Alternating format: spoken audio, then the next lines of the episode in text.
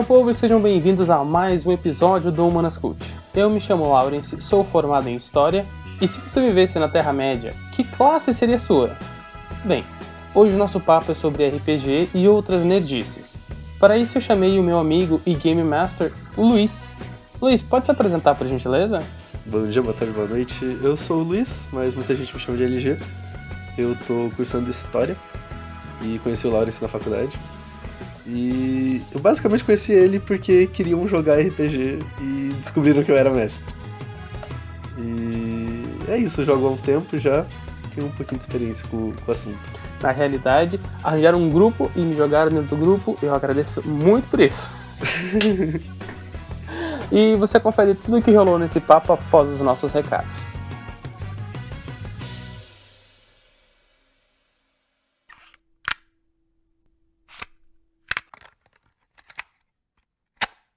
Eu quero frisar, desde já, que o nosso programa quer servir de ponto de partida dessa discussão, e aqui nós não temos tempo de discutir todas as nuances do tema. Por isso, na descrição do episódio você encontra links e referências que utilizamos, bem como sugestões de leitura e outras mídias. Caso haja alguma divergência, erro ou omissão de nossa parte, você pode enviar um e-mail para humanascult.gmail.com ou mandar uma DM no Instagram, Facebook ou Twitter para nós. Tudo vai estar na descrição do programa, então é só ir lá para conferir. Certo? Então vamos lá.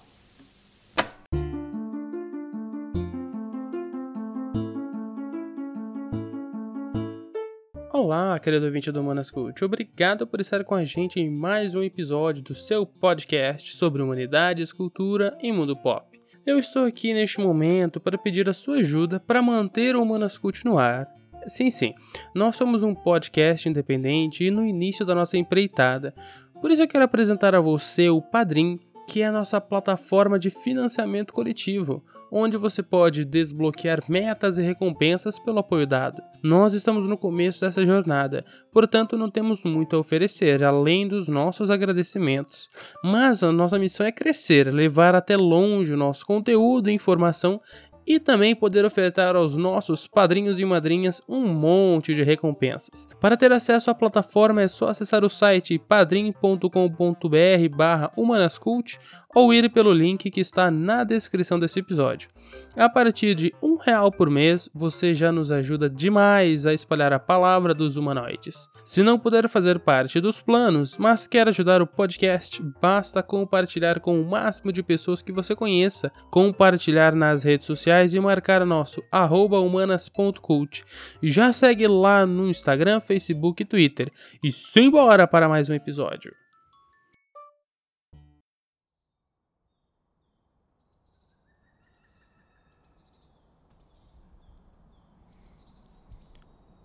Era uma manhã ensolarada na floresta de Alfhess. Yorman Moon abria seus olhos para contemplar o manto de luz no topo das árvores que se estendia à clareira mais próxima e além. O cheiro das flores, da grama úmida e das cascas de árvores preenchiam os pulmões do druida. O reboar do vento nas folhas e vinhas ao seu redor, junto ao canto dos pássaros e o tilintar dos insetos pairavam sobre a cabeça do anão inspirou fundo toda aquela vida que o cercava, sentindo-se em paz pela solitude proporcionada pela floresta, até que então, do horizonte percebeu o sol esvaindo-se e com ele o calor. Os pássaros silenciaram-se e o cheiro de morte penetrava pelo seu nariz. Prontamente levantou-se e, transformando-se numa águia, levantou o voo em direção ao que antes era um imenso céu azul. Auxiliado pela perfeita visão, Yormund esquadrinhava a imensidão verdejante que era seu lar. Do norte percebeu o fogo que consumia a flora e matava a fauna de Alfhess. Prontamente baixou o voo em direção ao local. Ele soube que aquele fogo não era natural, mas provocado por um coração ganancioso e tolo. Em outras oportunidades, o druida encontrou expedições com as mesmas cores que esta carregava e não foi de gentileza que ele a serviu. A companhia era a maior que já havia adentrado a floresta e em suas fileiras encontravam-se soldados, adivinhos, mágicos e muitos outros que o dinheiro poderia comprar. O medo era um sentimento presente, não na gigante águia imperial que sombreava a área desmatada, mas sim nos combatentes que estavam agora em campo aberto. E o ataque foi repentino. Do céu, a sombra virou um risco. Gritos e gemidos eram ouvidos de todos os lados do matagal que cercava a clareira. Setas, flechas, magias eram lançadas, mas seu alvo nunca encontrava. A besta fera grunhia, berrava, dilacerava e arremessava seus alvos. O rei, que pretendia fazer da floresta suas terras, agora corria de volta o caminho de destruição que havia construído. Mas a floresta não perdoava aqueles que a atacavam, e seus defensores puniam todos que testassem sua sorte.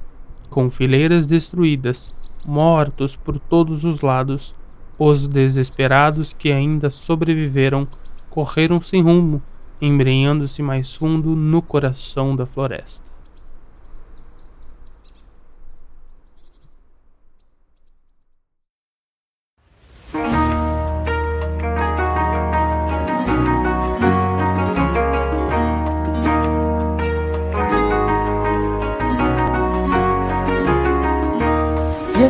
Para a gente ter uma noção, um entendimento do nosso assunto aqui de hoje, a gente precisa primeiro entender o que significa RPG. E RPG é uma sigla em inglês que, se, que significa Role Playing Game, que é basicamente um jogo de interpretação de papéis. No RPG, a gente tem aqui uma mistura de alguns tipos de jogos, digamos assim. Porque o RPG é um, um, jogo onde você precisa de uma estratégia, você está num grupo de pessoas, jogando com um grupo de pessoas, geralmente, né?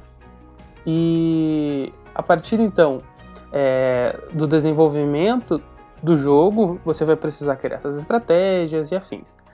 Só que, ao mesmo tempo, você tem um diferencial que você não é simplesmente um player que move um personagem não, você é o próprio personagem, você o interpreta. Isso torna o jogo muito, muito, muito mais divertido. Até porque você vai dar vida e cara ao personagem, diferente do que só do que simplesmente um jogo de estratégia. Sim, o... essa, essa mistura de jogos que nem você falou é, tá muito ligado ao surgimento do RPG, né? Que basicamente é, foi surgiu teve vários. Foi um processo até surgiu o RPG. Basicamente, os jogadores de Wargames queriam não mais comandar umas tropas, eles queriam fazer um role play. Eles queriam fazer uma interpretação. E daí o, o primeiro. Tipo, o primeiro relato de, de do que é, foi, foi para ser o RPG foi com Dave Wesley, deixa eu até anotar o nome do cara aqui. É Dave Wesley.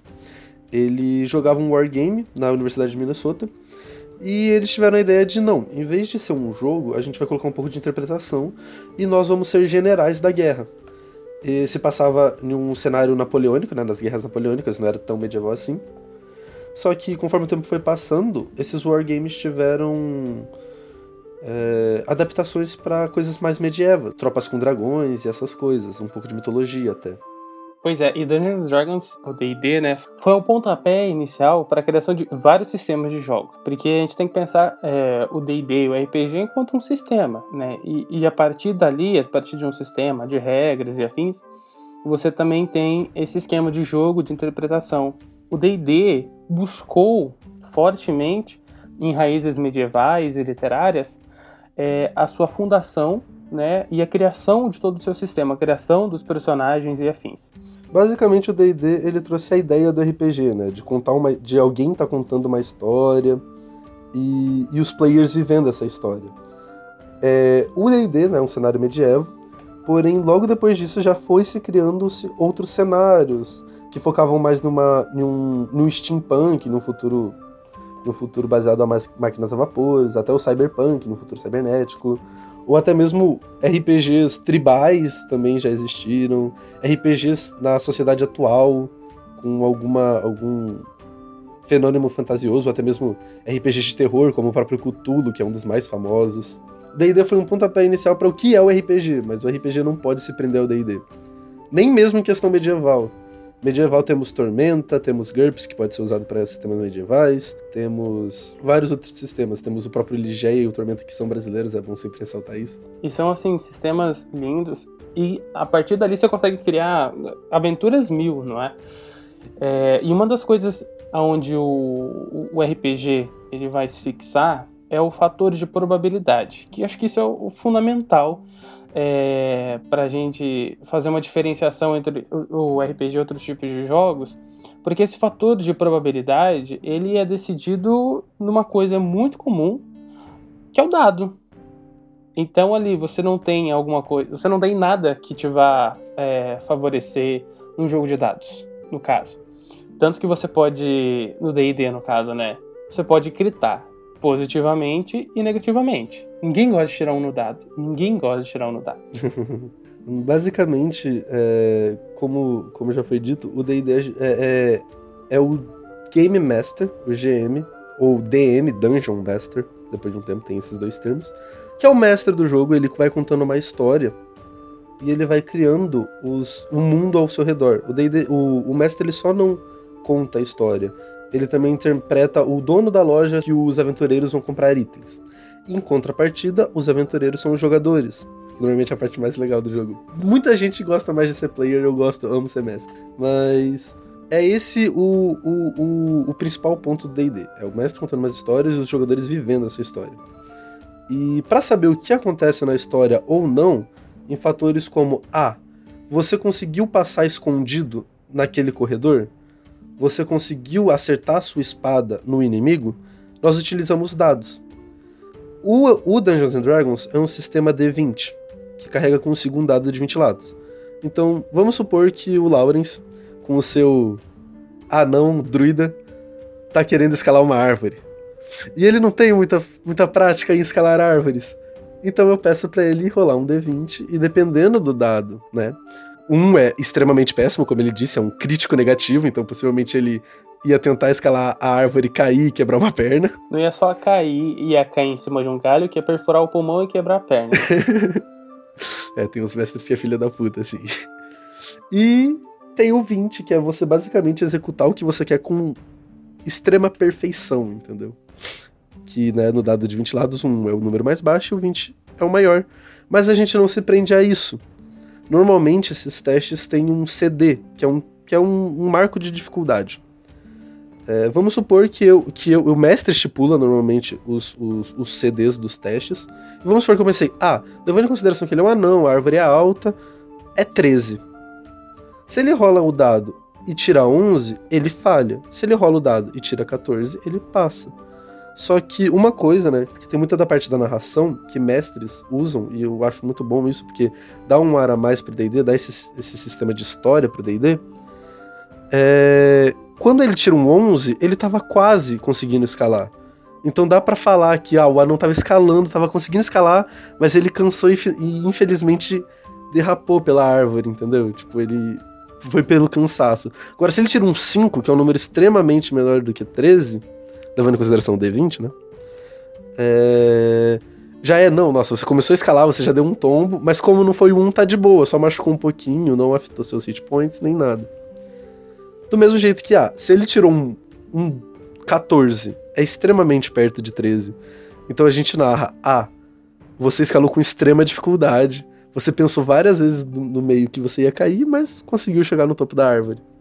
E o 20 ou 19, 18 seria tipo, nossa, mano, foi mamão com açúcar, conseguiu escalar certinho, pareceu que você nasceu para fazer isso, entendeu? Tudo isso enriquece muito a narrativa do RPG, que é, que é uma das partes mais legais. É, e bem nessa parte de narrativa, uma parada muito maneira são os cenários que o mestre cria. Vamos começar falando sobre como que são as construções dos cenários. Para a gente falar sobre isso, a gente precisa pensar em como que os jogadores vão jogar. Cada sessão então se chama aventura e uma sucessão de aventuras se chama campanha. Uma sessão é quando a galera se reúne para jogar ali o RPG em determinado tempo, enfim. A partir dali, o, o, mestre vai criar os cenários. Um bom exemplo para entender o que é uma sessão, o que é uma aventura e o que é uma campanha, vamos pegar uma série. Uma, em uma série, uma sessão seria um episódio. Uma aventura seria uma temporada. Normalmente tem um começo e tem um final. Mas tem algumas coisas entreabertas que vão ser tratadas em outras temporadas. E a campanha seria a aventura no total, seria todas as temporadas, seria essa série inteira. E como no mundo das séries tem muitos RPG, é, tem muitas sessões, tem muitas aventuras, que, tem muitas campanhas que são somente uma aventura, que é só uma coisinha e tá lá. Existem até aventuras que são somente uma sessão. Essas sessões, que essas aventuras que começam numa sessão e terminam na outra, se chamam one shot, que seria um tiro. É uma aventura, é muito jogada em, em em festivais de RPG, em, até em eventos de RPG, eventos de anime, às vezes tem também para você jogar RPG lá. E lá são jogados one shots, que é uma coisa que começa naquele dia e termina no mesmo, por isso do nome one shot. Então, para atrelar esse, esse conceito de aventura, sessão e, e campanha, é basicamente isso. É só pegar a série que você vai entender certinho. Realmente foi um. Foi fantástico essa exemplificação. É, e ali, dentro de cada sessão, nós temos os participantes da sessão, né? Nós temos o mestre, os NPCs que ele cria e os jogadores, os jogadores que criam os seus personagens.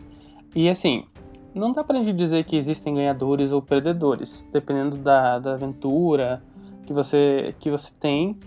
É claro, você só é um perdedor se o seu personagem morre, mas aí né, não tem muito o que fazer. Tem muito mestre que gosta de falar que o jogo é não, é o mestre contra os jogadores, porque o mestre ele é, ele, ele controla os inimigos também, né?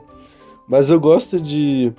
Eu gosto de ler o DD, o, o RPG, né? O RPG todo, não só o DD, como a, as pessoas querendo não contar histórias. Porque se você quer contar uma história, escreve um livro, mano.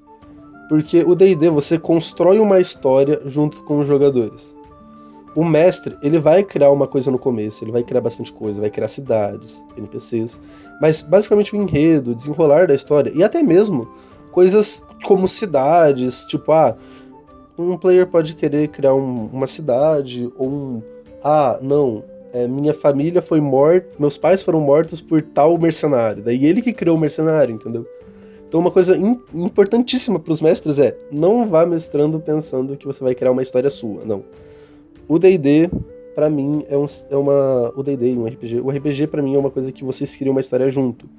O enredo, os personagens escolhem como que eles vão solucionar e o que que eles vão seguir. E você vai mestrando, você vai colocando o caminho para eles, entendeu? Por isso que eu vejo que não existem nem vencedores nem perdedores. Porque é todo mundo querendo viver ou o mestre narrar uma história, entendeu? E todos querem que a história ande para frente. Se o mestre querer ficar matando o jogador toda hora, os jogadores não vão querer mais jogar. Por isso que eu acho que nem ganhadores, nem perdedores. Isso é bem da verdade. Até porque a ideia de você falar, ah, o mestre contra os jogadores, é. sei lá. Às vezes parece até meio forçado do, do, parte do mestre. Claro, quando isso não tá no meio de uma brincadeira.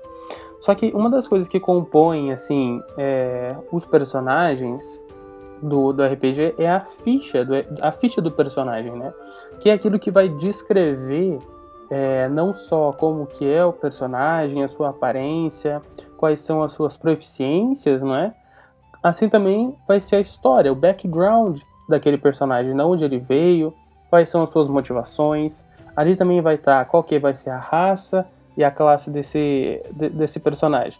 É, aqui, mais pra frente a gente vai falar um pouquinho sobre raça e, e classe dentro do D&D, é, mas isso são elementos que compõem essa ficha do personagem que são assim muito importantes na hora de você criar é, uma história, uma narrativa, porque você vai pensar ali, geralmente, é, o LG vai poder falar isso melhor do que eu, quando o mestre vai pensar uma aventura, ele pode pensar a partir então do background de um personagem. Sim. Basicamente, muitos mestres. Tem mestres que não gostam muito de fazer isso, mas a maioria que eu conheço e as mesas mais divertidas são assim. Normalmente o mestre ele tem uma ideia para a campanha na cabeça, algumas ideias, mas ele espera o background dos personagens para atrelar essas ideias, porque dá um ar de de o mundo não é um mundo, você não é um qualquer no mundo, tá ligado? Tem um pouco da sua história. Ah, a cidade de infância do bárbaro do grupo tá atrelado na história. Ah, não. Aquele assassinato que aconteceu na na família do, do bardo do grupo, também tá agora na história. É sempre bom você colocar esses. É sempre bom, tanto pro mestre quanto pros jogadores, porque tira o peso do mestre de ter que criar a história sozinho. E os jogadores se sentem mais dentro das histórias, se sentem mais importantes. É... Outro, outro. Aproveitando que você falou da ficha, né? Que tem. Na ficha, tanto tem a parte dos seus números, como a, a força do seu personagem, a sabedoria, ou a. É, o quanto ele sabe de religião, o quanto que ele sabe de, de magia, né? Levando para um lugar mais. Pra um, puxando para um cenário mais medieval. E tanto tem tanto essa parte do jogo, que é realmente a parte do jogo, e tem a parte da interpretação. O RPG ele tem que ser um equilíbrio muito bom entre esses dois mundos. Basicamente, é, quando você escolhe o que seu personagem vai fazer, você não pode escolher o que você, jogador, quer. Você tem que escolher o que o seu personagem faria. Porque vamos supor que eu estou criando um clérigo que é bondoso e ele não gosta de matar, para ele todo mundo merece perdão. E você sai matando um monte de goblin no caminho só porque eles dão XP, dinheiro e facas, tá ligado? E loot. Não, mano. Você tem que pensar, tá. Se o seu clérigo tá matando todo mundo, por que, que ele tá matando? Ah, não. Os goblins estão envolvidos com magia negra e seu clérigo acha isso profano e por isso eles, eles merecem a morte. Entendeu? Faz um sentido. Ou, ah, o seu o seu ladrão que rouba de todo mundo, mata de todo mundo, do nada começou a, a querer tratar o, o rei com bondade, entendeu? Tem sempre que saber o motivo das suas ações, porque, como o próprio nome diz, Rolling Play é um sistema de. Rolling Play Gaming é um jogo de interpretações de papéis. A interpretação, mesmo que não pareça, muita gente vai no RPG pensando que, ah, não, vai ser legal o combate, vai ser legal as histórias o que você mais ri, o que você mais lembra no final é a interpretação, é a burrada que o anão fez, a burrada que o bárbaro fez, como o mago do grupo conseguiu enganar todo mundo pra, pra livrar a barra do grupo, tá ligado? É o anão correndo para ajudar o cara debaixo da pedra, tirando um no dado e caindo de cara no chão, jogando outro jogador pro lado. O anão precisando de um pezinho para subir na árvore, como o próprio próprio Yormund, o personagem do Lawrence, precisou. Cara, é sensacional. Jogar RPG é uma experiência incrível. É uma experiência assim que acho que todo mundo devia ter. Porque é, ali te dá um desenvolvimento é, tanto de imaginação quanto desenvolvimento pessoal mesmo. E também, dependendo do grupo que você joga, se você joga com seus amigos, é, é muito bom, porque né, ainda vai reforçar Sim. mais essa amizade. E além disso, é, jogar D&D, as sessões duram bastante, as sessões duram de nossa, de 3 a 4 horas. Existem sessões mais curtas, mas normalmente elas duram 3, 4, 5 horas, né? Óbvio, existem de duas, de 6, mas a média é 3, 4, 5 horas. E é basicamente um, uma tarde com seus amigos ou seus parceiros de equipe, tá ligado? Mesmo que vocês não sejam muito próximos, se, tá todo, se todo mundo concordou jogar RPG, é que todo mundo gosta daquele cenário e tal. E é muito bom, tipo, você tem momentos, tem, tem o clichê de pedir pizza, pedir comida e comer, beber, é muito massa. Tem o, tem o RPG presencial e, infelizmente, agora na quarentena estamos jogando RPG online, que também é muito bom. Tem as piadinhas no meio da sessão, então não é só a história, não é só o combate, é, não é só os amigos próximos, é, é a junção de tudo. A experiência RPG é muito bacana. E uma coisa que o RPG evoca, principalmente aqui, quando a gente vai tratar sobre cenários medievais é uma tal de imaginação histórica. É, aqui eu não vou poder entrar muito dentro do conceito, mas é a gente pensar mais ou menos que é, o que nós temos hoje é, do medievo, que nós pensamos hoje, sabemos hoje sobre a Idade Média, que é aquilo que nós chamamos de medievo, são representações. Então são construções, não é, que nós fazemos a partir então de uma determinada história que foi representada, escrita no livro de história. É, e para falar um pouquinho sobre isso, eu acho, que, eu acho legal pensar sobre o que um historiador francês chamado Jacques Legoff fala sobre a Idade Média. É, muita gente chama isso de Idade das Trevas, chama a Idade Média de Idade das Trevas, erroneamente, já que ele diz que foi uma invenção dos humanistas do Renascimento, pensar a Idade Média enquanto um período atrasado da história da humanidade. E pelo contrário, para ele, essa Idade Média foi um longo período criativo e dinâmico que eh, traz alguns traços essenciais que vão se estender até mesmo até o século XVIII. Onde ocorrem então dois grandes acontecimentos da, que criam a modernidade, né, que é o nascimento da indústria na Inglaterra e da Revolução Francesa. Isso pensando, claro, o, a Idade Média, mas enquanto uma criação artística, o D&D ou as, as aventuras de RPG, elas vão ter muito disso, dessa imaginação histórica, né? Sim. Então é de você pegar as representações que existem sobre aquele passado e você transmutar elas, né, num cenário, numa ficção. Sim, uma coisa muito, muito, muito importante do D&D é que a gente pode ver até nos tipos de cenários essas várias visões históricas da Idade Média.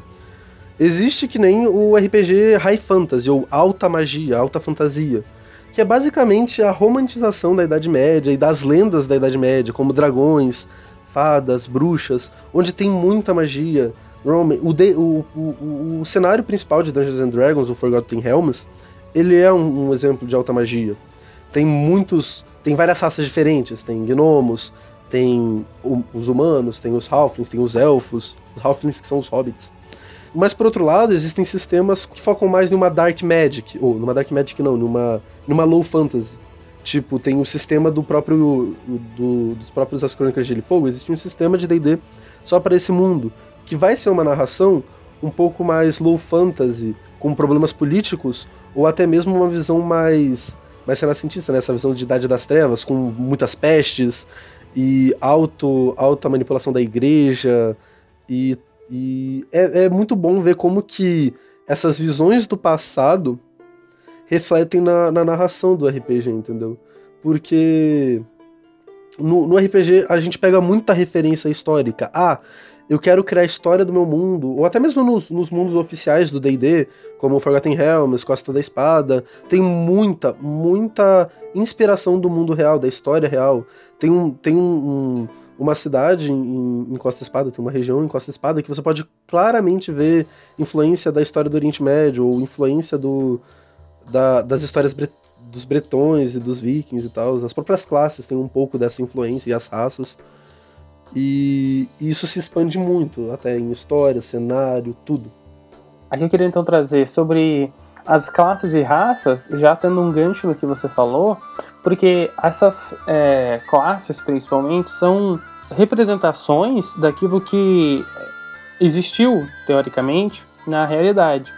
Né? Então, se a gente pensar, por exemplo, um paladino, paladino a gente, pode, a gente consegue até fazer um paralelo com os Cavaleiros Templários. É, os Cavaleiros de Carlos Magno também tem muita influência nos Paladinos. Pois é, e, e, e nós temos então uma série de, de, de, classes e raças dentro do dentro do D&D, onde você basicamente é assim, uma raça... É uma coisa genética. É, os humanos são uma raça, normalmente em RPGs mais, mais, mais dark fantasy, low fantasy, todos os personagens são humanos, porque as outras raças são inimigos e tal. Mas no D&D, né, vou pegar um gancho do D&D aqui mesmo, tem várias raças.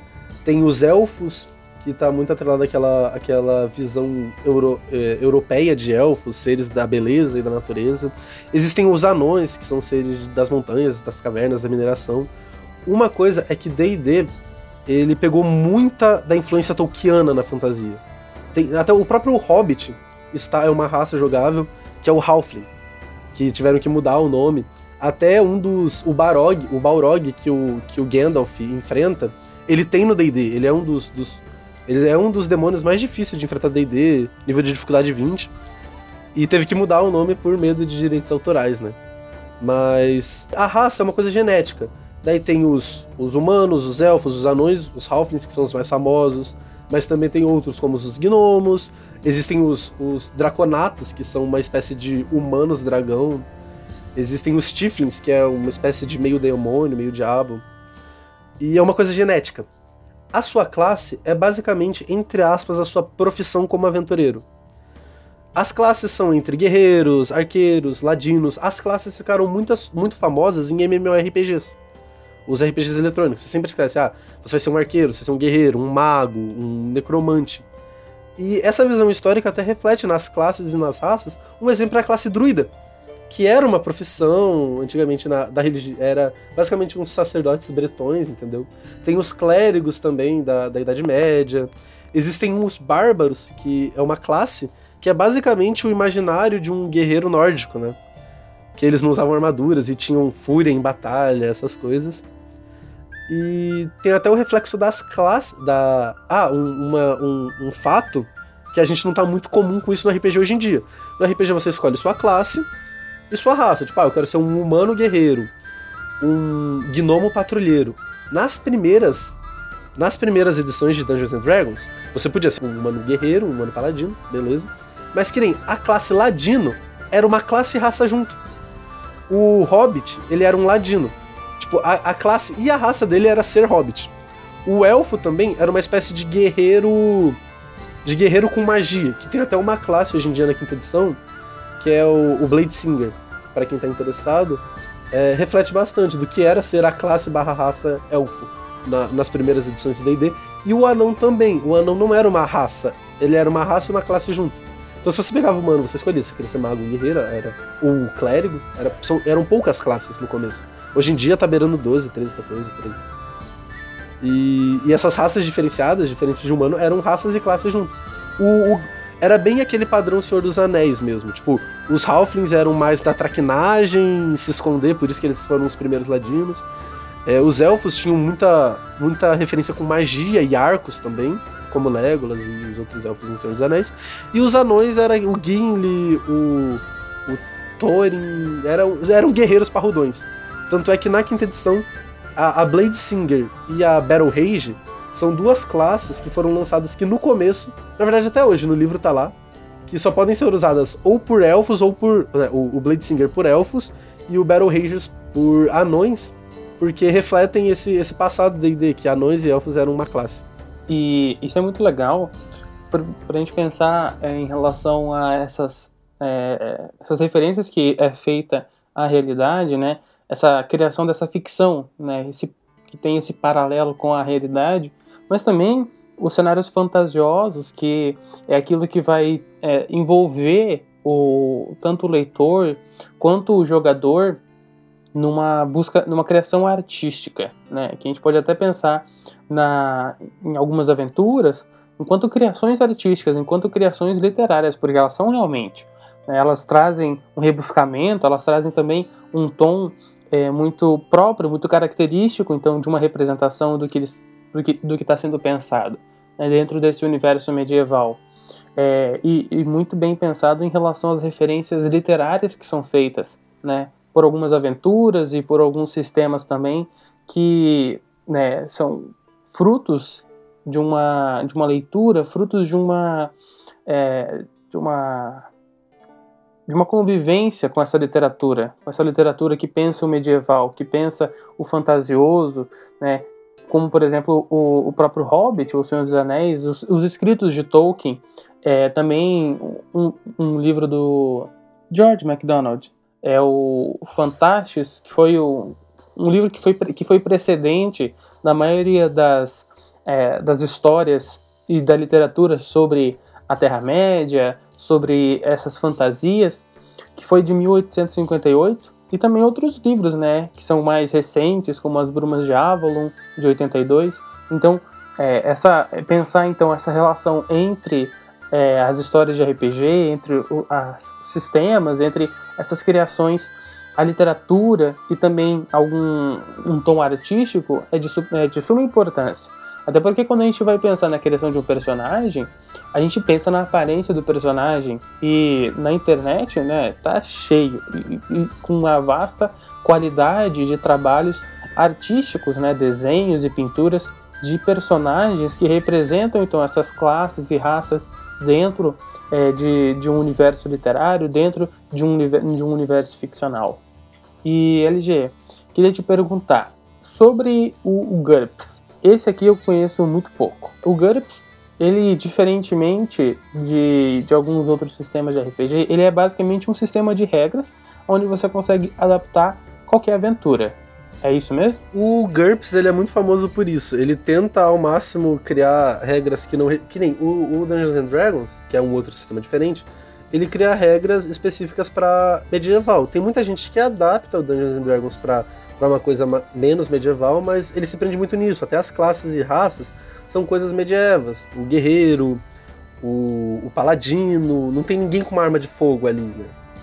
Normalmente no, no, no, livro do jogador, pelo menos. Tem, tem, tem suplementos com armas de fogo, mas também armas de fogo muito, muito, muito primal, entendeu? Muito começo da, das armas de fogo. O GURPS, ele tenta ser um sistema mais abrangente. GURPS é conhecido por suas grandes regras, então se você gosta de regra, de combar, GURPS é uma ótima ideia para você. Se você gosta mais do storytelling, uma coisa mais mais política também, e a Era das Trevas, né? Essa visão de Era das Trevas, com vampiros, demônios. O storytelling, tipo Vampira Máscara e, e Lobisomem, é perfeito para você. E o GURPS, sim, o GURPS, né? Respondendo sua pergunta, ele é mais abrangente. Ele tem regras mais amplas. Você vai conseguir vendo, lendo ele, que as regras dele são. Eles não se prendem a um cenário, entendeu? Normalmente, os, os sistemas, né? no RPG, ele é formado pelo sistema e o cenário. O cenário que a gente já falou, né? Que o D&D é medieval, é aonde vai se passar a sua aventura, como que é o mundo da sua aventura, e o sistema são as regras desse mundo. E normalmente os, os, os, a maioria dos sistemas está atrelada a um tipo de cenário, para as regras ficarem mais voltadas para aquele seu mundo, entendeu? Mas o GURPS é um ótimo exemplo de, de sistema que não se prende a um cenário. É, e se a gente pensar que o D&D está na sua quinta edição, então a gente pode então, deduzir que existem quatro versões antes dessa. Né? E a gente falou sobre, um pouquinho sobre a primeira versão lá no começo da nossa conversa. E eu queria puxar aqui para ti agora e perguntar se você sabe como que foi esse desenvolvimento né, do D&D, essa chegada do D&D aqui no Brasil. Como que isso funciona? Porque é, foi, digamos assim, é, é, é, difícil de se encontrar alguns materiais de, no português, né? Então, sites que trazem então é um compêndio com magias e ataques, enfim. É, isso a gente encontra muito mais fácil em inglês e em outras, em outras línguas, né? Principalmente é, o, o inglês é o, digamos assim, é o ponto-chave para você entender a maioria do, dos sistemas de RPG. Mas e como que isso se deu aqui no Brasil? O, o RPG ele nasceu nos Estados Unidos, lá é uma cultura mais forte, mesmo ele se expandindo para o mundo inteiro antes mesmo da internet pelo que eu entendi da sua pergunta, é isso. Como que chegou no Brasil? Uh, uma rápida pesquisa no Google foi feita e eu vi que chegou basicamente por universitários, por xerox, entendeu? Foi quando começou. Pegando um xerox de alguma coisa do, do Dungeons and Dragons e tal, como eu disse, já teve cinco edições, muito diferente entre si. Entre si, a gente pode até falar um pouco mais pra frente da diferença entre Dungeons and Dragons, já que esse podcast é um pouco mais focado em Dungeons and Dragons. Mas o RPG chegou assim. Conhecemos o RPG na língua inglesa mesmo, se matando para traduzir e tal.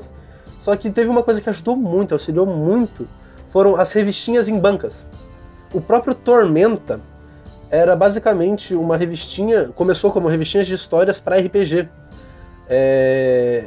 Fazendo um paralelo com o sistema de storytelling que eu falei, de Vampira Máscara, tinha um RPG nacional chamado Daemon, que era, o... era basicamente um monte de revistas com cenários diferentes e com suas próprias regrinhas, tá ligado? Se a gente comparar esses sistemas antigos com os sistemas atuais, como Tormenta 20, D&D quinta edição, Vampira Máscara quinta edição, o de hoje em dia é muito mais complexo. Tem mais regras, mas é porque é mais bem estruturado, né? O tempo estruturou esses sistemas. Mas esses sistemas do passado eram mais, eram mais levezinhos. E do mesmo jeito que o storytelling tem, é, tem o sistema da múmia, tem o storytelling é um tipo de sistema que tem suas meio que tem um livro que é mais puxado para Vampiro e a Máscara, que é aventura de vampiros, o Lobisomem, que é puxado para uma aventura de lobisomem, Múmia, que é focado mais na, nessa mitologia egípcia e das múmias. Tem vários outros exemplos de storytelling. O Diamond queria fazer uma abrasileiração do storytelling. Era feito por, por brasileiros. E tem Diamond de anjos e demônios, tem Diamond de vampiro, Diamond de, de lobisomem. E é uma coisa brasileira. Tem o próprio Tormenta, que, que era um, um cenário feito para jogar no D&D, uma coisa medieval mesmo, algumas revistinhas tinham suas próprias regras, e, e, foi assim que se popularizou essas revistinhas de RPG. Com uma internet mais rápida, que hoje em dia, a gente não vê mais essa popularização das, da, das revistinhas. A gente pega realmente o, o sistema Vampira Máscara, daí montar um pouquinho morto, coitado, mas hoje em dia tem tudo lá no site deles de graça para acessar do Daemon. É muito massa, nossa, tem muita coisa massa no Daemon. É, Vampira Máscara também muito famoso. Então foi basicamente isso. As revistinhas, as bancas foram muito importantes para isso. E até uma coisa engraçada que teve uma cidade no Espírito Santo que quase proibiu o Dungeon. Que proibiu, na verdade. Ele proibiu a venda de, de, de dessas revistinhas. Porque teve um caso de, de assassinato que foi interligado com Dungeons and Dragons. O que, tipo que fazem com, com jogos hoje em dia. Então foi proibida a venda, tá ligado? Foi proibida. E tinha muito esse tabu, tipo no Yu-Gi-Oh! Tipo Yu-Gi-Oh! essas coisas, tá ligado? De, de, de ver o RPG como uma coisa do demônio. É muito engraçado pensar assim. Que o RPG já foi proibido no Brasil em uma cidade. Ah, isso não é de. Isso não é realmente de se estranhar, né? Porque. This is Brasil. É... Here's Brazil, bitch. E o Brasil tão louco quanto, quanto ele tá hoje em dia e quanto ele sempre foi, é, não é de se estranhar que tenhamos um roteiro melhor do que House of Cards e ninguém consegue, ninguém consegue prever o que, que vai acontecer no Brasil. É uma mistura de House of Cards com Narcos com o toquinho brasileiro. Exatamente. Pois é, o Brasil, o Brasil realmente não é para amadores. É, mas então, eu queria te perguntar sobre é, essas edições do D&D. É, claro que conforme o tempo vai passando, você mesmo disse, elas vão se sofisticando. Então vai se tornando é, mais completo. E assim, houve alguma edição que foi um ponto, um ponto chave, um ponto importante, digamos assim, um ponto de mudança é, para isso no D&D entre uma edição e outra? Mano, tem bastante disso. A primeira edição foi bem arcaica, foi é, bem velha, eu nunca nem li muita coisa sobre ela, então não vai me faltar um pouco do que falar. A segunda edição teve, foi, mais ou, foi mais ou menos uma reestruturação da primeira, melhorando as regras e tal. E a terceira edição foi a eu acho que foi a mais importante, a mais falada até hoje, a gente tá na quinta. A 3, tanto é que teve a 3 e a 3.5. É, foi, foi, um sistema jogado durante muito tempo, tem gente que ainda joga 3.5, mesmo tendo a 4 e a quinta edição. Foi simplesmente um fenômeno do, do, do, Dungeons and Dragons. Acho que foi a época, a melhor época do Dungeons and Dragons. Daí teve a quarta edição. A quarta edição com o sucesso dos MMORPG, World of Warcraft, a Wizards of the Coast, que é a, a empresa por trás do, do, do, do, Dungeons and Dragons, falou: vamos tentar trazer isso pro DD. Só que transformou o jogo numa coisa muito mecânica. Basicamente, a quarta edição, cada personagem, cada classe tem sua. tem sua. Do mesmo jeito que nos MMORPGs tem. Ah, o, o, o sacerdote vai ser o healer. O, o guerreiro vai ser a linha de frente. O arqueiro vai ser o DPS o Ladino vai ser o cara que explode de, de dar dano. O, o Dungeons Dragons quarta edição tentou fazer isso, e ela é até meio esquecida por causa disso, as pessoas não gostaram muito. Tem muita gente que teoriza que se a quarta edição fosse lançada hoje, ela não sofreria tanto bullying quanto sofreu. Tem até uma piada na, na comunidade de Dungeons Dragons que a gente fala, que quarta edição? Nunca teve quarta edição. A gente falou pra quinta, a gente não... Que quarta? Teve quarta edição? A quarta é 3.5, né? É, até 3.5. Lembra, 3, lembra 3.5, exato. E tem a quinta edição que é hoje, que é muito importante frisar isso, da quinta edição, que ela foi tentar ser mais simples. Na, na terceira edição, você, você, você tem mais opções, né?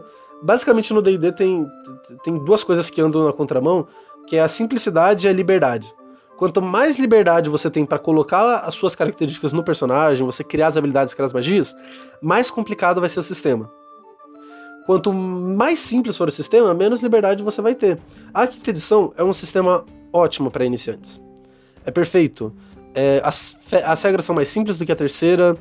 Na terceira tinha muita coisa no combate das pessoas se perderem, porque era muita coisa, muita habilidade. Na quinta edição tentou se simplificar isso, dinamizar o D&D, entendeu? Deixar a coisa mais dinâmica, o que eu achei que foi um ótimo trabalho.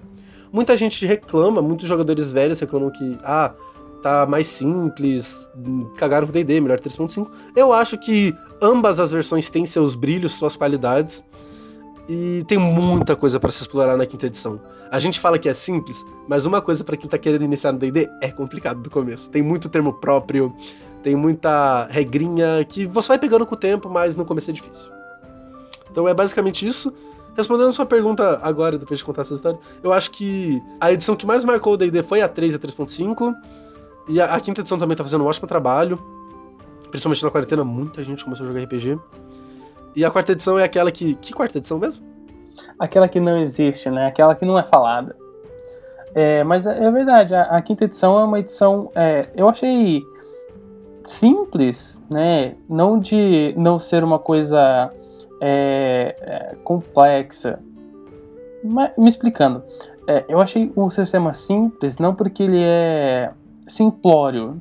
Não, ele é um sistema bem construído e estruturado, mas ele é um sistema que não dá dificuldade para o jogador. Então ele quer facilitar a tua vida ao máximo. Então, é, tanto no livro do jogador, na ficha do jogador, você tem ali é, alguns pontos que são centrais, né, para você construir o seu personagem, para você construir o seu background, tanto para construir, para você construir é, como que vai se como é que vai se dar essa relação entre a sua classe e a sua raça e é também um sistema completo no que diz respeito à quantidade de magias, a quantidade de, de armas que você tem, habilidades que você pode desenvolver. É, é, é uma coisa que eu falei. É uma coisa que eu falei da simplicidade, né, mano? O D&D quinta edição, que nem é normal nos RPGs você ter uma tabela cheia de habilidades, daí você escolhe suas habilidades, tá ligado? No D&D, em cada nível, ah, você é essa classe, então você ganha essa habilidade. Tem algumas customizações, tem algumas coisas que você escolhe, mas tá lá exatamente para ser uma coisa mais convidativa, mais simples. Porque, mano, sério, eu joguei um RPG que tem como base o Daemon e é um, é um homebrew, né? É, feito em casa, por um, é um sistema caseiro feito por um amigo meu. E na hora de upar a ficha era um choro, mano. Porque basicamente era 40 páginas de habilidade que você tinha que escolher uma ou duas, tá ligado? Daí você tem que ler e tal, pra você ver. Então é muito gostoso. Depois, eu sentia que, que o D&D quinta edição te prendia muito. Eu sentia, quando eu só tava jogando D&D. Quando eu fui ver outro sistema, eu vi o brilho da simplicidade. Eu vi como é gostoso. Você só abre o livro, tá lá o que você pega, daí o resto cabe a você, a interpretação é você, entendeu? É, isso é fantástico e eu acho que é isso que puxa tanto atenção é, pro, pro D&D enquanto um sistema de RPG pro, pros iniciantes. Mas enfim, eu acho que sobre o sobre o D&D nós tivemos aqui uma boa conversa e claro que a gente pode voltar a retomar um pouquinho mais para frente, num, num, outro episódio, quem sabe, sobre outros sistemas de RPG, outras interpretações. O próprio Tormenta, é, né? Também falar um pouco enriquecer a cultura nacional. O próprio Tormenta, exatamente. É super importante, né, pra gente é, um sistema super importante aqui para o Brasil, né, esse reconhecimento que, que ele precisa ter, talvez quem sabe, é pensar num, num outro sistema, pensar também numa outra temática, já que a gente falou muito sobre a, a temática medieval, sobre esse pensamento, essas representações medievais. A gente pode pegar um Cthulhu ou um Cyberpunk. Seria sensacional. O próprio, o próprio Cthulhu, né, são a, a, baseado na, na obra do, do H.P. Lovecraft, e dá muito pano para manga para falar sobre esse autor. É, mas chegando ao final do nosso programa, eu queria te perguntar aqui é, se você tem mais alguma coisa para falar, mais alguma coisa para acrescentar e também te pedir indicações, né, para os ouvintes, para quem quiser conhecer é, sobre RPG, para quem quiser ler um pouquinho mais sobre isso. É, aqui vale de tudo, né? Livro, artigo, site, vídeo, música, podcast. Eu tenho as recomendações que eu tenho pra se você quer conhecer mais sobre RPG. Pesquisa RPG no Google vai ter um monte de coisa. No RPG no, no, no YouTube vai ter um monte de coisa. Nossa, com a internet ajuda muito a, a ser apresentado RPG. Eu recomendo, se você quer seguir por um caminho medieval. Existe o, a série do RPG do, do Game Chinchilla chamada Jogando RPG no YouTube que é do D&D quinta edição e é muito boa. É, é, é, tem muita gente que não gosta por causa da simplicidade, eu acho que é um brilho isso, é muito bom. A, a, série é muito gostosa. Tem também o RPG Ninja, que é uma série bem antiga. Eles, eles usavam o 3.5, agora usa a quinta edição, de tão antiga que é, de 2016, se eu não me engano. Mas a série é muito massa. Foi pelo RPG Ninja que eu comecei a jogar RPG. Eu vi lá e fui pesquisando mais. E uma dica, eu acho que a principal dica, se você quer começar a jogar, é entrem, tem os fóruns de RPG, tem fórum do RPG Planet, que foi lá que eu achei o meu primeiro mestre. É, ou até entre os amigos. Você tem aquele amigo lá que gosta de Senhor dos Anéis, você tem aquele seu amigo lá que joga de, gosta de Game of Thrones. Você não precisa chegar nele e perguntar, ah, quer jogar Tipo, perguntar pra todo mundo, ah, quer jogar RPG. Vê pelos gostos da pessoa, mano. Se o cara curte Senhor dos Anéis, se o cara curte, curte até HP Lovecraft, se ele curte é, Game of Thrones. Se você tem esse amigo mais geek, ele vai curtir RPG com certeza. Tenta conversar com, com eles e tal. E pega o livro, mano. Tem, tem vários sites que você consegue o livro do jogador certinho. e ler, dar uma lida, ver essas séries que eu recomendei, que é o RPG Ninja, jogando RPG, para você entender melhor como funciona. E eu recomendo começar pelo D&D quinta edição, porque tem muito material no YouTube sobre isso em português. O GURPS, o Vampiro à Máscara, o o próprio Daemon eu não achei muito, muito material em vídeo, eu achei bastante material em fórum. O, o Tormenta tem bastante vídeo até, mas D&D tem mais. Então, o D&D para mim é o sistema que tem mais informação no, no, na internet, mais informação em português também.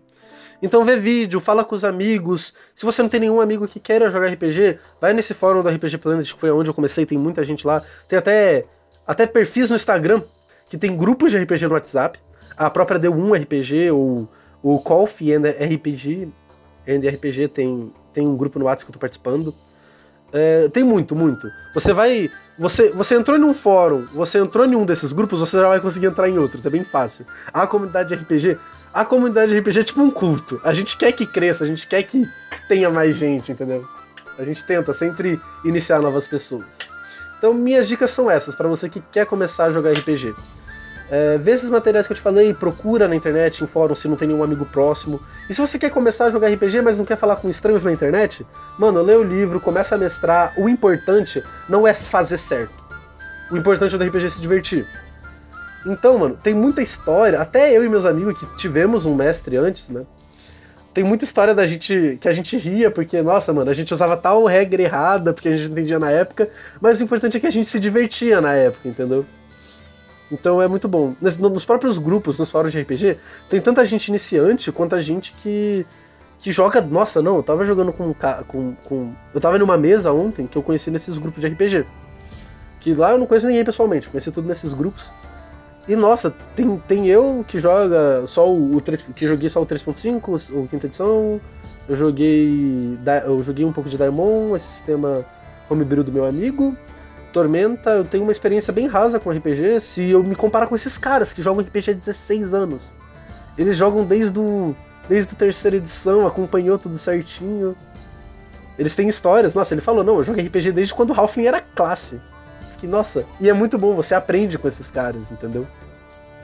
Então é, é, muito legal você, você entrar nesse mundo de RPG. A comunidade de RPG é muito convidativa.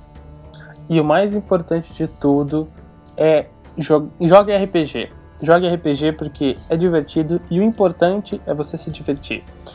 Essa, eu acho que essa é a nossa mensagem principal. Ah, e só, só uma coisa que eu esqueci de falar. Mesmo que você não goste do RPG medieval, começa pelo D&D quinta edição. Ah, eu quero jogar um Cthulhu. Pode procurar por um Cthulhu, mas eu acho muito mais fácil você encontrar uma mesa, ou as regras certinhos, de, de um RPG de, de um quinta edição. Daí depois disso você vai para um Cthulhu, você já vai estar tá no meio, você já vai conhecer pessoas que jogam, entendeu? Perfeito, perfeito. É, LG, muito obrigado mesmo por estar aqui conversando comigo e batendo esse papo e por me ajudar aqui em mais um episódio. E se você gostou do programa de hoje, não deixe de compartilhar com a galera e nas redes sociais. Segue a gente lá no humanas.cult no Instagram, Facebook e Twitter.